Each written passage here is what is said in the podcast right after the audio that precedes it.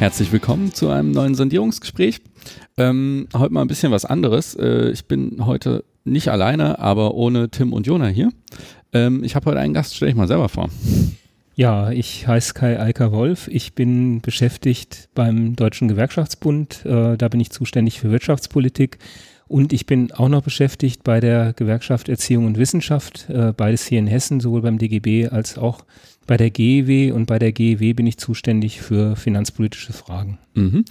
Ähm, wir sind heute hier im Gewerkschaftshaus und äh, in Frankfurt. Mir ist da unten eine Uhr aufgefallen. Ähm, das ist äh, eine Vermögensuhr.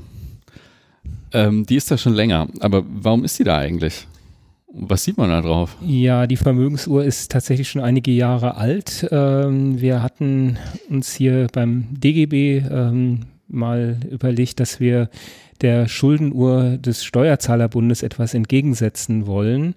Und die Idee ist dann gewesen, dass wir zeigen, wie sich die Vermögen in Deutschland entwickeln ähm, aber nicht nur die Vermögen insgesamt, sondern dass wir auch zeigen, wie viel, wie sieht denn die Vermögensentwicklung bei den 10% Reichsten aussieht und wie sie bei den äh, Ärmsten aussieht. Und die Ärmsten sind verschuldet und da steigt die Verschuldung. Wir haben das also fortgeschrieben und bei den Reichsten äh, nimmt eben entsprechend das Vermögen sehr schnell zu und auch der Anteil am gesamten Vermögen steigt. Mhm. Genau, das ist ja auch so ein bisschen der Witz bei dieser Vermögensuhr, dass man eigentlich erstmal daran vorbeigeht und noch im Hinterkopf hat, da gab es doch irgendwie diese Schuldenuhr und ach ja, ja, aber warum haben die Gewerkschaften das jetzt, ne? Ähm, genau.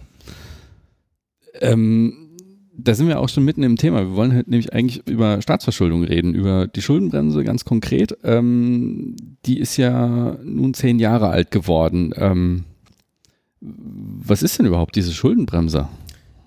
Ja, die Schuldenbremse ist im Prinzip äh, der Ersatz für die sogenannte goldene Regel. Ich denke, da kommen wir vielleicht auch gleich noch drauf.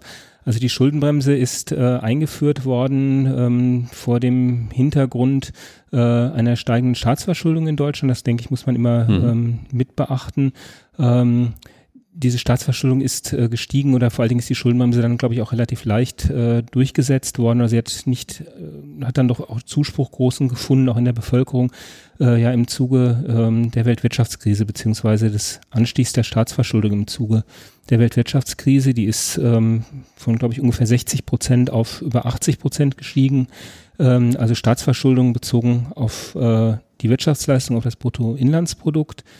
Und ähm, die Politik hat äh, gesagt, wir müssen irgendwie diesem steigenden Staatsverschuldung einen Riegel vorschieben ähm, und wir ähm, setzen da quasi einen Deckel drauf. Der Staat darf keine Kredite mehr mhm. aufnehmen, mhm. um laufende Ausgaben zu finanzieren. Also grundsätzlich keine Kredite mehr aufnehmen. Er darf keine Investitionen mehr äh, finanzieren über Kredite. Das war eben vorher möglich. Das äh, ist die sogenannte goldene Regel, die sagt, ähm, wir die öffentliche Hand darf äh, Investitionen über Kredite finanzieren.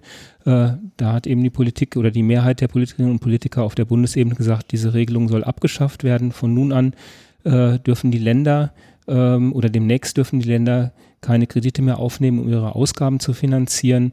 Und der Bund, der darf noch in ganz, ganz kleinem Umfang Kredite aufnehmen, um seine Ausgaben zu finanzieren, nämlich in einer Größenordnung von 0,35 Prozent des Bruttoinlandsproduktes. Ähm, wenn es allerdings äh, zu konjunkturellen Abschwüngen äh, kommt, dann ist durchaus noch eine Kreditfinanzierung von Ausgaben erlaubt. Ähm, das ist relativ kompliziert, wie das dann äh, berechnet wird. Ähm, das ist also dann, äh, hat man gesagt, das ist auch unter der Schuldenbremse noch möglich. Und wenn es ganz, ganz schlimm kommt, wie eben im Zuge einer Weltwirtschaftskrise oder sonstigen Katastrophen, äh, dann äh, darf man auch, äh, darf die öffentliche Hand auch tatsächlich dann äh, noch in solchen Krisensituationen auch nochmal dann Ausgaben Kredit finanzieren. Aber ganz generell ähm, ist es eben so in einer ähm, konjunkturellen Normallage, da mhm. ist es eben ähm, nicht mehr erlaubt, Investitionen über Kredite finanzier zu finanzieren. Da soll alles dann eben über vor allen Dingen Steuern finanziert werden oder über sonstige Einnahmen, die es dann eben auch noch gibt. Aber keine Kreditaufnahme mehr durch die öffentliche Hand. Ähm, das hat in der langen Frist zum Ergebnis, äh, dass sich die Staatsverschuldung wohl so einpendeln wird bei einem Stand äh, von äh, 10 Prozent, also mhm. die Schuldenstandsquote, also das Verhältnis von Staatsverschuldung zu Bruttoinlandsprodukt. Ähm, für diesen Wert gibt mhm. es aber in der Wissenschaft keine Begründung, dass man den jetzt äh, hier in Deutschland dann irgendwann äh, haben wird oder dass das äh, die Staatsverschuldung quasi darauf zulaufen wird durch die Schuldenbremse. Das klingt ja eigentlich erstmal nach, nach einer totalen Erfolgsgeschichte auch. Ne? Jetzt hat man äh, die Schulden begrenzt und warum, warum ist es denn überhaupt eine gute Idee, Schulden zu begrenzen oder eben auch nicht? Also das ist ja vielleicht mal so am Anfang die Frage. Ne? Man könnte ja jetzt hingehen und sagen, okay, jetzt hat der Staat Schulden, aber das hat er ja schon immer und da gibt es vielleicht irgendwie ein Maß, an dem das kritisch ist, aber ja, also wie siehst du das? Also generell ähm, ist es sicherlich so, dass man äh, eine Staatsver also die Staatsverschuldung aber wie gesagt, immer gemessen am, an dieser Schuldenstandsquote äh, nicht äh, endlos aus dem Ruder laufen lassen mhm. sollte. Ähm, aber es gibt, ähm, das muss man eben auch immer dann zur Kenntnis nehmen, äh, keinen absoluten Wert, äh, bei dem man sagen kann, es wird jetzt problematisch, also was weiß ich, ab 60 Prozent äh, wird es problematisch, der Schuldenstand, 60 Prozent äh, Staatsverschuldung gemessen an der Wirtschaftsleistung und äh, 40 Prozent, das ist äh, ein prima Schuldenstand, den sollte man anstreben und wenn es 80 sind, dann muss das mhm. Ganze auf 60 Prozent sinken.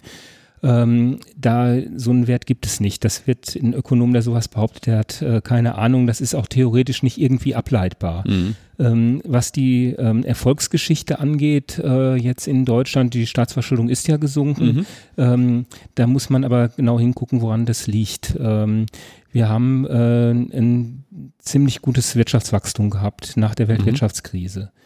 Das hat dann dazu geführt, dass die Einnahmen äh, des Staates gestiegen sind, äh, eben vor allen Dingen äh, durch äh, dann eine sehr gute Entwicklung bei den Steuern. Es gab ja auch keine größeren Steuerreformen ähm, die da irgendwas geändert hätten äh, oder das äh, irgendwie beeinträchtigt hätten, diese gute Einnahmeentwicklung beim Staat.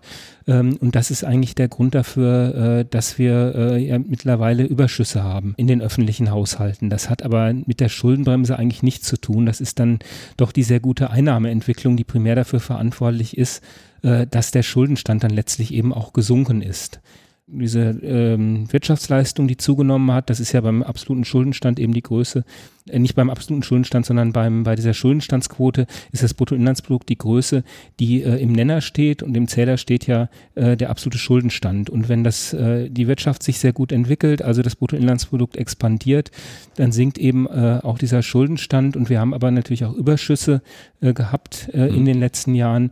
Da konnte dann auch ein bisschen etwa, ein bisschen was von der Staatsverschuldung abgebaut werden, aber diese insgesamt doch gute Entwicklung ähm, der öffentlichen Haushalte und auch äh, der Wirtschaft, äh, das ist entscheidend dafür, also die gute Entwicklung der Einnahmeseite bei den öffentlichen Haushalten, das ist entscheidend dafür, dass der Schuldenstand äh, eben gesunken ist. Ähm, ist denn die, gilt denn die Schuldenbremse überhaupt schon? Die Schuldenbremse gilt für den Bund seit dem Jahr 2016 und ähm, was die Länder angeht, gilt sie ab 2020. Also da hat man mhm.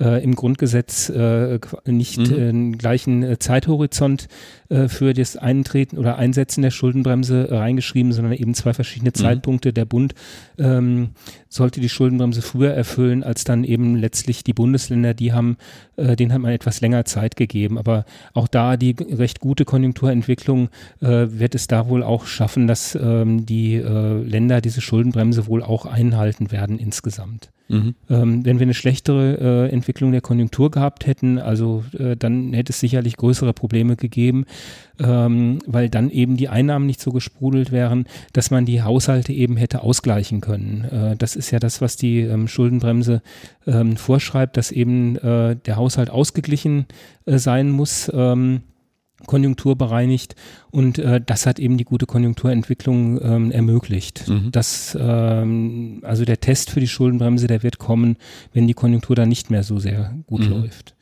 Dann wird sicherlich auch ein, äh, ein Problem äh, dann auftreten, ähm, was im Moment quasi als Problem in Anführungszeichen auch da ist, dass nämlich äh, die Ermittlung äh, davon, was eigentlich Konjunktur, was diese Konjunkturbereinigung angeht, dass das nicht so ohne äh, Probleme eigentlich möglich ist. Man muss ja ähm, dann im Grunde genommen äh, trennen zwischen äh, einem Konjunktureffekt und einem äh, Struktureffekt. Also jetzt hat man ja gesagt, die strukturelle Verschuldung muss abgebaut werden. Äh, da muss man eben wissen, was ist die strukturelle mhm. äh, Verschuldung.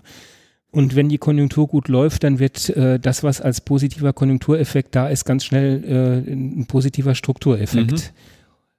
Im Konjunkturabschwung ist es aber genau andersrum. Äh, dann äh, wird das, was eigentlich ein konjunktureller Effekt ist, im Abschwung äh, dann doch sehr schnell als Konjunktureffekt, äh, als mhm. Struktureffekt mhm. erfasst.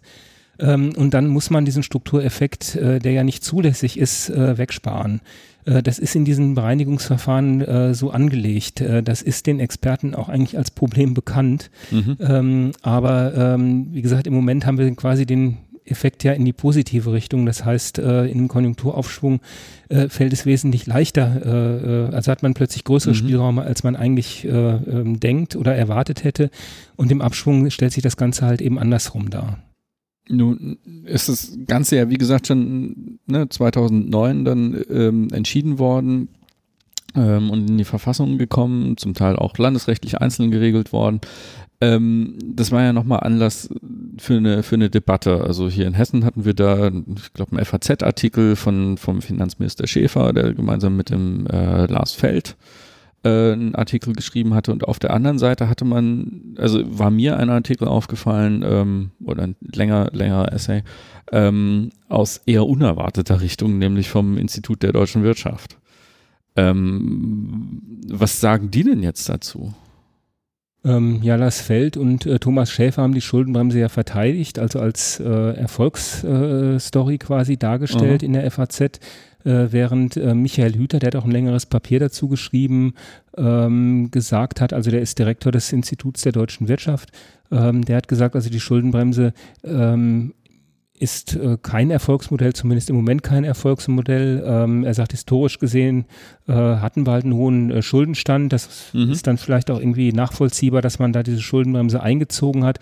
Aber die Schuldenbremse ist jetzt ein großes Problem, äh, vor allen Dingen angesichts des Investitionsstaus, äh, den mhm. wir haben, ähm, was die öffentliche Infrastruktur angeht, aber auch angesichts äh, bestimmter Zusagen, die getroffen worden sind im Bereich äh, äh, äh, von der Rüstung. Äh, da sagt er, also wir haben ja Zusagen, dass wir den Rüstungsetat, den Wehretat steigern mhm. müssen. Das ist ein Argument bei ihm. Also das würde ich natürlich nicht teilen, ja, ja. aber das führt er halt auch an, wo man sagen muss, Rüstungsgüter werden halt auch zu den öffentlichen Investitionen gezählt in den volkswirtschaftlichen Gesamtrechnungen, also im bei der statistischen Erfassung, was sind eigentlich Investitionen. Das ist auch nicht immer so gewesen, aber mittlerweile ist es ähm, äh, Sohn, der sagt, wir haben halt Herausforderungen durch die Digitalisierung, auch da eben mhm. mit Blick auf die öffentliche Infrastruktur.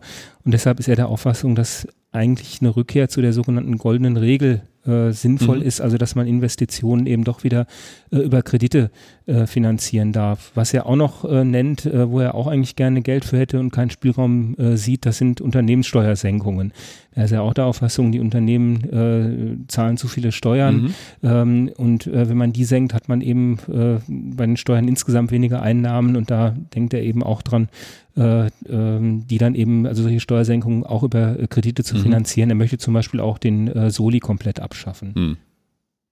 Also was dann ja vor allen Dingen Leute mit höheren Einkommen nochmal deutlich stärker entlastet äh, als, als mit mittleren Einkommen. Ja, also ihm geht es dabei nicht um, um äh, Sozialausgaben mhm. äh, da jetzt mehr zu machen oder ähm, Steuern im unteren und mittleren Bereich zu senken und dann möglicherweise im oberen Bereich äh, vielleicht irgendwie äh, das ein Stück weit zumindest gegen zu finanzieren. Also er hat natürlich da ganz klar äh, sein Klientel äh, im Blick. Ähm, muss allerdings sagen, äh, so auf übermäßig große Zustimmung ist das im Unternehmerbereich äh, wohl auch nicht gestoßen, was er gesagt hat. Er hat ja keine größere Unterstützung jetzt mhm. äh, für seine Thesen bekommen oder dass da jetzt irgendwie der BDI oder mhm. irgendein Verband irgendwie sich sehr dahinter gestellt hätte und gesagt hätte, genau so ist es.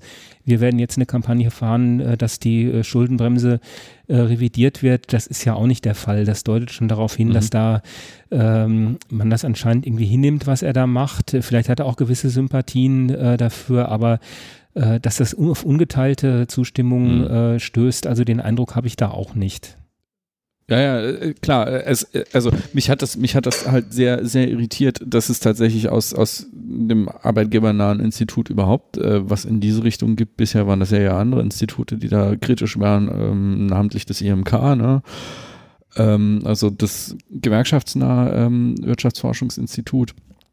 Ja. Bei Infrastruktur muss man natürlich auch sagen, also da hat jetzt äh, Michael Hüter auch nicht irgendwie die kaputten Schulgebäude äh, vor Augen oder äh, Hochschulen, äh, wo man vielleicht mhm. Äh, dann doch auch im baulichen Bereich äh, vieles verbessern könnte oder die man ausbauen müsste angesichts doch der großen Studierendenzahlen. Ihm geht es da letztlich um äh, die wirtschaftsnahe Infrastruktur, die er da im Blick hat. Also man muss da, glaube ich, auch genau hingucken, äh, wie mhm. er da äh, argumentiert. Aber es ist natürlich schon auch interessant zu sehen, ähm, dass äh, es dann politisch doch eher wirtschaftsnahen Lager äh, äh, Personen äh, gibt. Und er ist ja nun nicht ohne Einfluss mhm. da. Und seine Stimme wird ja gehört, wenn er sowas sagt, dann berichtet das Handelsblatt drüber oder auch in der FAZ wird dazu geschrieben. Oder es kommt zu einer Reaktion eben äh, dann von jemandem wie Lars Feld und, und äh, Thomas Schäfer. Es ist schon interessant zu sehen, dass das auch durchaus als Problem wahrgenommen wird, diese Schuldenbremse. Und für ähm, Institutionen oder Personen, die äh, per se der Schuldenbremse äh, schon immer äh, skeptisch bis ablehnend gegenüberstanden, ist natürlich interessant und möglicherweise äh, kann man dann da auch in, in jemanden wie den Michael Hüter dann in einem gewissen Rahmen einen Bündnispartner äh, sehen, aber man muss auf der anderen Seite eben auch, denke ich, genau hingucken, äh, in welchem Kontext er eigentlich da diese Revision der Schuldenbremse fordert. Mhm.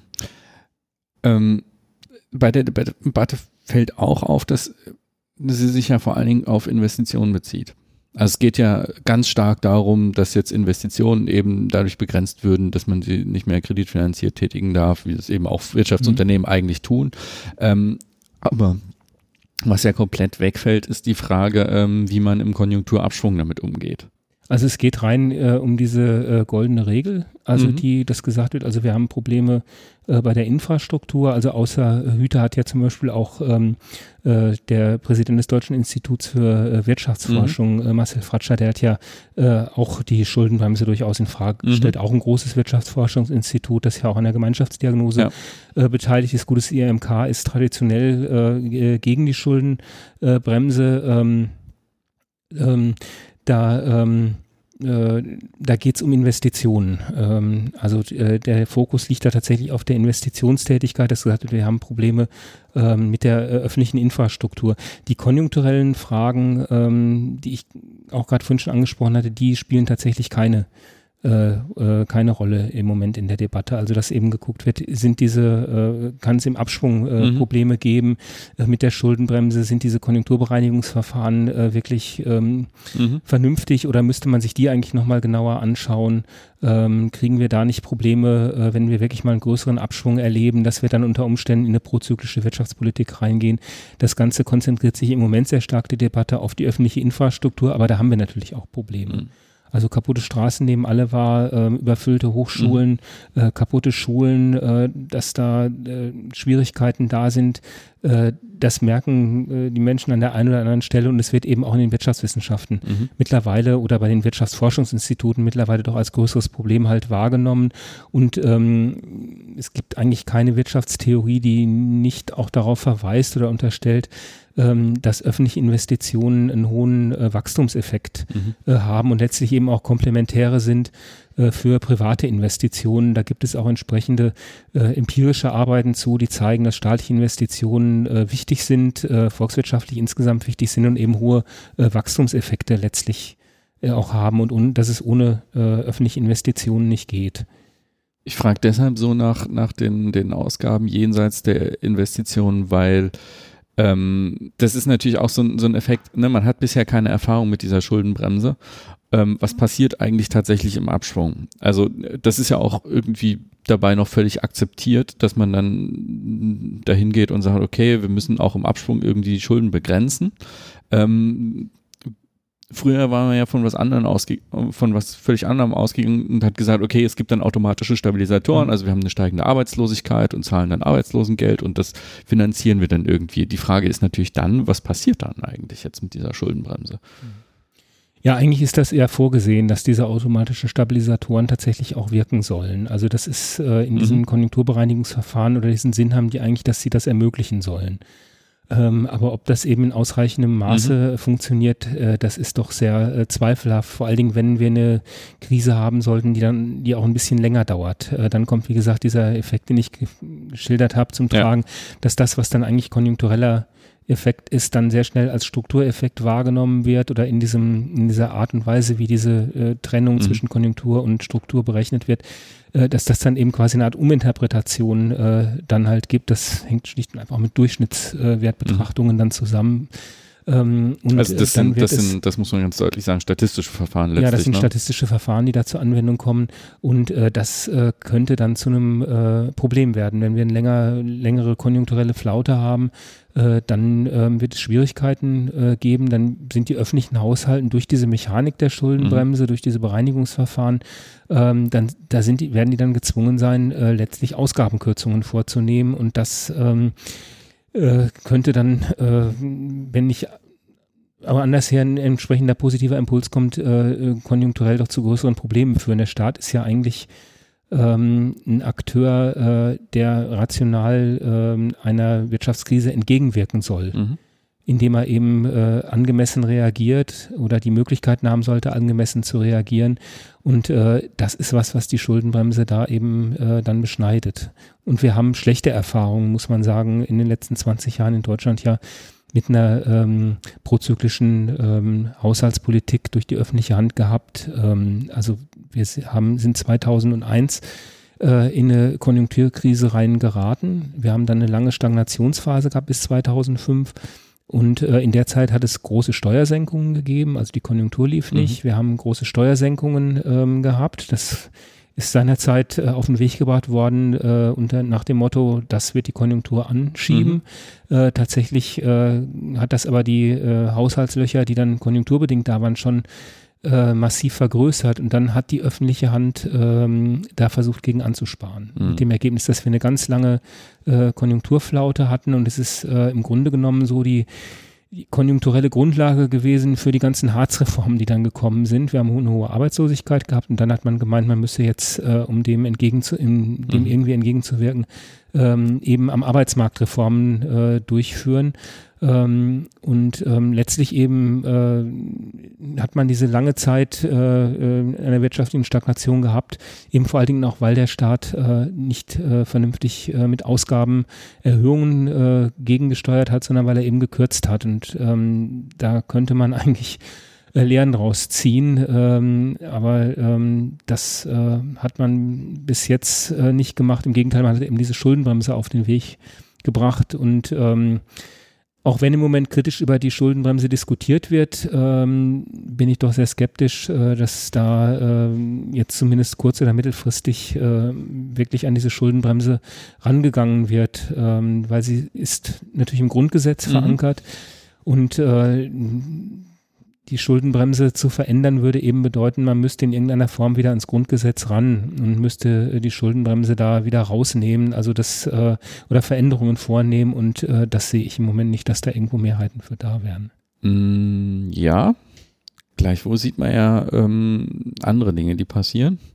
Ähm, die Bundesländer äh, also in Berlin sieht man das zum Beispiel, dass die Bundesländer ja einen Umgang finden oder versuchen zu finden ähm, mit der Schuldenbremse und den Investitionen. Ähm, in Berlin gibt es eine Zweckgesellschaft, ne, wenn ich das mhm. richtig im, im Kopf habe, ähm, die jetzt denen die Schulen baut dem Land gehört, die aber selbst, äh, wie sie dann so schön sagen, Fremdkapital dafür verwenden kann, sprich Kredite.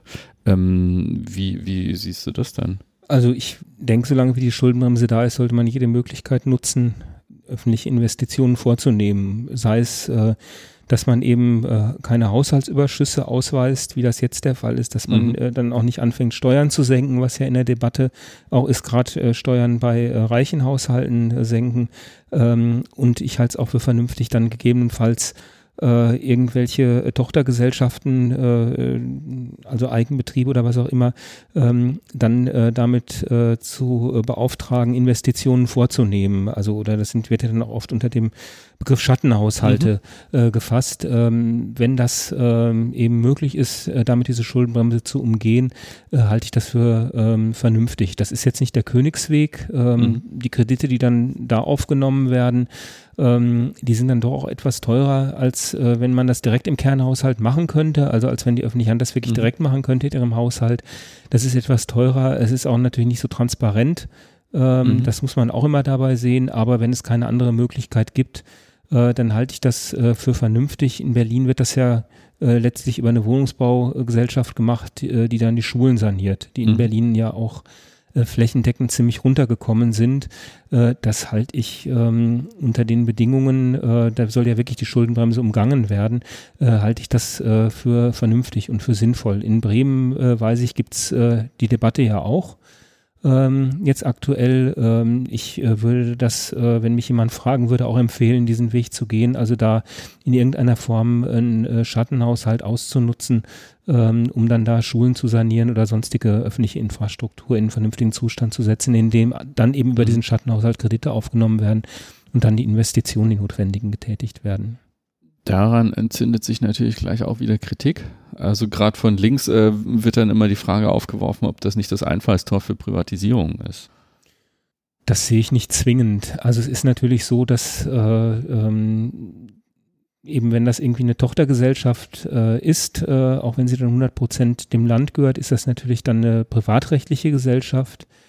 Ähm, das kann man äh, als auch eine Form von Privatisierung mhm. dann sehen. Ähm, es hat äh, den auch schon gerade von mir benannten Nachteil, dass das eben dann letztlich nicht mehr so einer äh, ähm, parlamentarischen Kontrolle mhm. unterworfen ist, erstmal äh, zwingend, ähm, wie das der Fall ist äh, bei äh, Betrieben, die zum Kernhaushalt äh, gehören. Äh, das äh, Argument würde ich auch zugestehen, aber es ist nicht zwingend, dass dann auch äh, aus so einer formalen Privatisierung dann wirklich eine materielle Privatisierung wird. Mhm. Also wir haben äh, tausende von äh, Stadtwerken in ganz Deutschland. wir haben insgesamt äh, Tausende von Betrieben, äh, die ähm, den äh, Kommunen oder dem Land oder dem Bund gehören. Ähm, das muss nicht irgendwie automatisch in eine materielle äh, Privatisierung münden. Ob das, äh, wie gesagt, als Königsweg würde ich es auch nicht bezeichnen. Ähm, solche äh, Ausgründungen oder Ausgliederungen aus dem Kernhaushalt, äh, das ist sicherlich nicht äh, als ähm, jetzt ohne Vorbehalte wünschenswert anzusehen, aber äh, man muss natürlich immer gucken, unter welchen ähm, Bedingungen wird denn Politik gemacht. Ähm, und äh, was sind die Randbedingungen und kann ich die Randbedingungen ändern oder muss ich sie akzeptieren und gucken, was kann ich machen? Ich halte unter den Randbedingungen der Schuldenbremse, ähm, die nun mal äh, Fakt ist, es für vertretbar zu sagen, wir ähm, gliedern unsere Schulen aus, äh, wie das in Berlin der Fall ist, und lassen die Schulen sanieren, äh, über, indem wir sie an eine Wohnungsbaugesellschaft äh, geben und die ist dann eben in der Lage, Kredite aufzunehmen mhm. am Markt, auch noch zu relativ günstigen äh, Bedingungen und dann werden halt die Schulen in Berlin saniert. Ähm, wir haben im Übrigen ja ähm, einen ganz ähnlich gelagerten Fall in Kassel. Ähm, in oh. Kassel äh, ist es so, dass äh, da die Schulen auch äh, sehr marode sind ähm, und die Kommunalaufsicht äh, quasi es nicht zulässt, so sagt es die Stadt, ich würde das jetzt erstmal so glauben, ähm, dass die Schulen äh, nicht über Kredite äh, äh, saniert werden dürfen. Und die Stadt hat halt keinen anderen Spielraum und sie ähm, äh, will wohl eine äh, Wohnungsbau, also eine, beauftragt eine Wohnungsbaugesellschaft, äh, die ihr zu 100 Prozent gehört, damit eine Tochtergesellschaft zu gründen und wird dahin wohl, ich glaube, ein oder zwei, ich weiß nicht genau, wie viele Schulen mhm. es sind, auslagern. Und die sollen dann eben über äh, Kredite finanziert werden. Die Stadt wird möglicherweise auch mehr Schulen dann, wenn das funktioniert, auslagern. Ähm, und damit wird dann letztlich die Kommunalaufsicht umgangen und äh, über diese Kredite werden dann die Schulen finanziert. Ähm, diese Tochtergesellschaft erhält dann, äh, wird dann sehr wahrscheinlich äh, Mieteinnahmen äh, von der Stadt bekommen, weil sie diese mhm. Schulen dann äh, irgendwie zurückmieten wird oder so. So Modelle gibt es.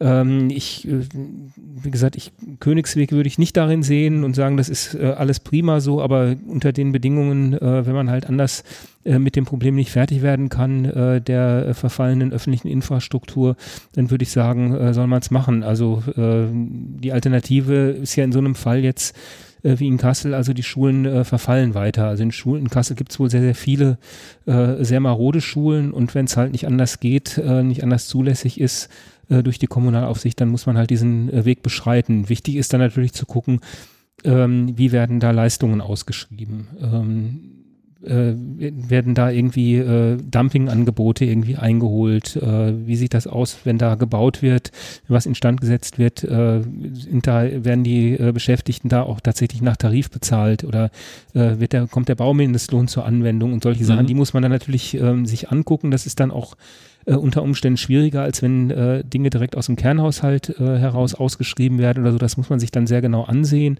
Ähm, aber wie gesagt, wenn keine andere Möglichkeit äh, besteht, ähm, die öffentliche Infrastruktur in einem angemessenen Zustand zu halten, äh, dann muss man halt in diese Schattenhaushalte gehen. Wir hatten in einer der letzten Folgen jetzt auch darüber oder in der letzten Folge darüber gesprochen, wie das jetzt überhaupt äh, noch Spielräume ähm, für linke Politik gibt unter den Bedingungen der Schuldenbremse. Und ähm, mein Einwand war, dass im Moment gerade niemand über Bremen redet. Das Bundesland Bremen ist ja so äh, eins der, also einer von zwei Stadtstaaten, die hoch verschuldet sind neben Berlin ähm, und auch äh, erhebliche Probleme hat. Ähm, glaubst du, dass trotz Schuldenbremse, sagen wir mal, noch genug Spielräume bestehen, auch dann noch vernünftig Politik zu machen, auch in Bundesländern möglicherweise, wenn man die Möglichkeiten mit der Schuldenbremse umzugehen auch nutzt? Ja, bedingt. Also, also äh, das hat natürlich alles seine Grenzen. Wie gesagt, diese ähm, jetzt gerade beschriebenen äh, Ausgliederungen, ähm, das ist natürlich ein, eine Möglichkeit, äh, mit der Schuldenbremse umzugehen. Ähm, aber wir haben natürlich äh, also in vielen Bereichen äh, Probleme und der Spielraum der öffentlichen Hand ist insgesamt der finanzielle Spielraum äh, nicht so, wie er sein sollte. Also ich würde die öffentliche Hand insgesamt als strukturell unterfinanziert mhm. äh, bezeichnen, ähm, wenn ich mir angucke, ähm, wie es mit dem Personal im Bildungsbereich ausschaut. Also wir mhm. bräuchten sicherlich wesentlich mehr äh, Lehrkräfte. Ähm, wir bräuchten, die müssten aber auch besser bezahlt werden. In, also zum Beispiel im Bereich jetzt im Grundschulbereich. Mhm. Da wird äh, ja hier in Hessen nach A12 bezahlt. Die müssten eigentlich bezahlt werden äh, nach A13 und es wäre äh, sicherlich sinnvoll, äh, auch ähm, zu gucken, dass man mit äh, mehr Lehrkräften insgesamt unterrichtet. Es wäre sicherlich sinnvoll, die Pflichtstundenzahl äh, setzen. Ähm, die Belastung in, im Lehrbereich ist doch sehr, sehr hoch, ähm, was man daran sieht, dass viele in Zahlzeit äh, arbeiten, mhm. weil sie äh, sich nicht mehr in der Lage sehen, äh, ihren Beruf äh, mit der eigentlich festgelegten Pflichtstundenzahl äh, noch vernünftig auszuüben. Ähm, wenn das doch stark verbreitet ist, dann muss man sagen, die Pflichtstundenzahl ist eigentlich zu hoch. Also das heißt, ich hm. müsste die Pflichtstundenzahl reduzieren. Das heißt aber auch, ich muss mehr Lehrkräfte einstellen. Also das ist jetzt ein, ja. ein Beispiel. Äh, das könnte man jetzt äh, auf viele Bereiche, auch im Bildungsbereich oder auch auf andere ähm, äh, Berufsgruppen noch ausweiten. Also ich denke, es wäre sicherlich sinnvoll, äh, den öffentlichen Dienst äh, personell äh, zu stärken. Ähm, das ist, kostet aber Geld. Ähm, und ähm, da würde es sicherlich helfen, äh, die Schuldenbremse äh, abzuschaffen. Ähm, oder eine Alternative äh, wäre da äh, dann sicherlich, da wären wir dann auch wieder bei der mhm. Vermögensuhr vom Anfang, ähm, eine andere Steuerpolitik zu betreiben. Nämlich, in, da müsste man aber dann nach meiner Auffassung auch wirklich mal in den Blick nehmen bei der Steuerpolitik, wie sieht es denn eigentlich bei der Verteilungsentwicklung äh, in Deutschland mhm. aus? Einkommensverteilung, Vermögensverteilung. Einkommensverteilung ist äh, eigentlich unstrittig, äh, dass die ähm, in den letzten Jahren auseinandergelaufen ist, ähm, dass wir also eine klare Spreizung bei der Einkommensverteilung haben. Also ähm, das sollte die Steuerpolitik äh, korrigieren, indem mhm. sie hohe Einkommen äh, wieder stärker belastet. Sie hat auch dazu beigetragen, dass die Einkommensverteilung, die ja. Steuerpolitik im Übrigen, äh, dass sie äh, die Einkommensverteilung auseinandergelaufen ist. Da wäre sicherlich ein Umsteuern sinnvoll. Und wenn man äh, auf die äh, Vermögensverteilung ähm, schaut, äh, da hat man jetzt in der Regel nicht so lange Zeit rein, äh, auch gerade hier in Deutschland zur Verfügung, aber wir haben hier eine extrem ungleiche Vermögensverteilung, auch gerade im internationalen ähm, Vergleich. Ähm, und äh, da wäre es sicherlich sinnvoll, ähm, die Vermögensteuer wieder einzuführen oder zumindest mal eine Erbschaftssteuerreform vorzunehmen, äh, die dann dazu führt, dass äh, auch reiche Erben wirklich mal substanziell ähm, belastet würden. Und mit dem Geld äh, könnte die öffentliche Hand äh, dann eben sinnvolle Maßnahmen tätigen, wie eben äh, mehr Personal im Schulbereich, ähm, oder auch in anderen wichtigen äh, gesellschaftlichen Feldern. Aber äh, auch die Debatte wird natürlich im Moment leider nicht geführt. Ähm, äh, das ist im Moment auch kein großes Thema, aber äh, politisch ist im Moment ja sehr viel in Bewegung. Äh, vielleicht ändert sich das auch und vielleicht sieht das äh, in einem halben Jahr oder einem äh, Jahr auch anders aus. Aber ähm, das wären so die beiden Dinge, die ich mir eigentlich wünschen würde. Also Abschaffung der Schuldenbremse und äh, eine Debatte über eine Mehreinnahmen, über eine andere Steuerpolitik, die dann eben auch den zunehmende Ungleichverteilung äh, in Deutschland äh, mit in den Blick nimmt. Äh, solange wie das nicht der Fall ist, also beides, äh, bleibt dann eben noch die Möglichkeit, ähm, gewissen Spielraum sich zu schaffen, also durch, wie gesagt, so Schattennutzen von Schattenhaushalten und Ausweichmöglichkeiten, indem man Dinge ausgliedert, aber das hat natürlich seine Grenzen. Mhm. Das war schon fast ein gutes Schlusswort. Oder hast du noch was, was du unbedingt äh, meinst, was man zu diesem Thema sagen muss? Mm, Nein, ich glaube, das, äh, ich glaube, das äh, wird als Schlusswort wird, äh, wird mir das auch reichen. Okay. Dann bedanke ich mich, dass du dir die Zeit genommen hast. Ähm, Nicht zu danken, ja. Doch, ähm, ich fand das äh, sehr interessant und ich glaube, wir werden im Podcast auch nochmal darüber reden, was wir davon halten und vielleicht auch, was sich politisch daraus ergibt. Ähm, euch vielen Dank fürs Zuhören. Ähm, teilt uns, liked uns, kommentiert, fragt nach. Ähm, ja, und wir hören uns wieder. Macht's gut.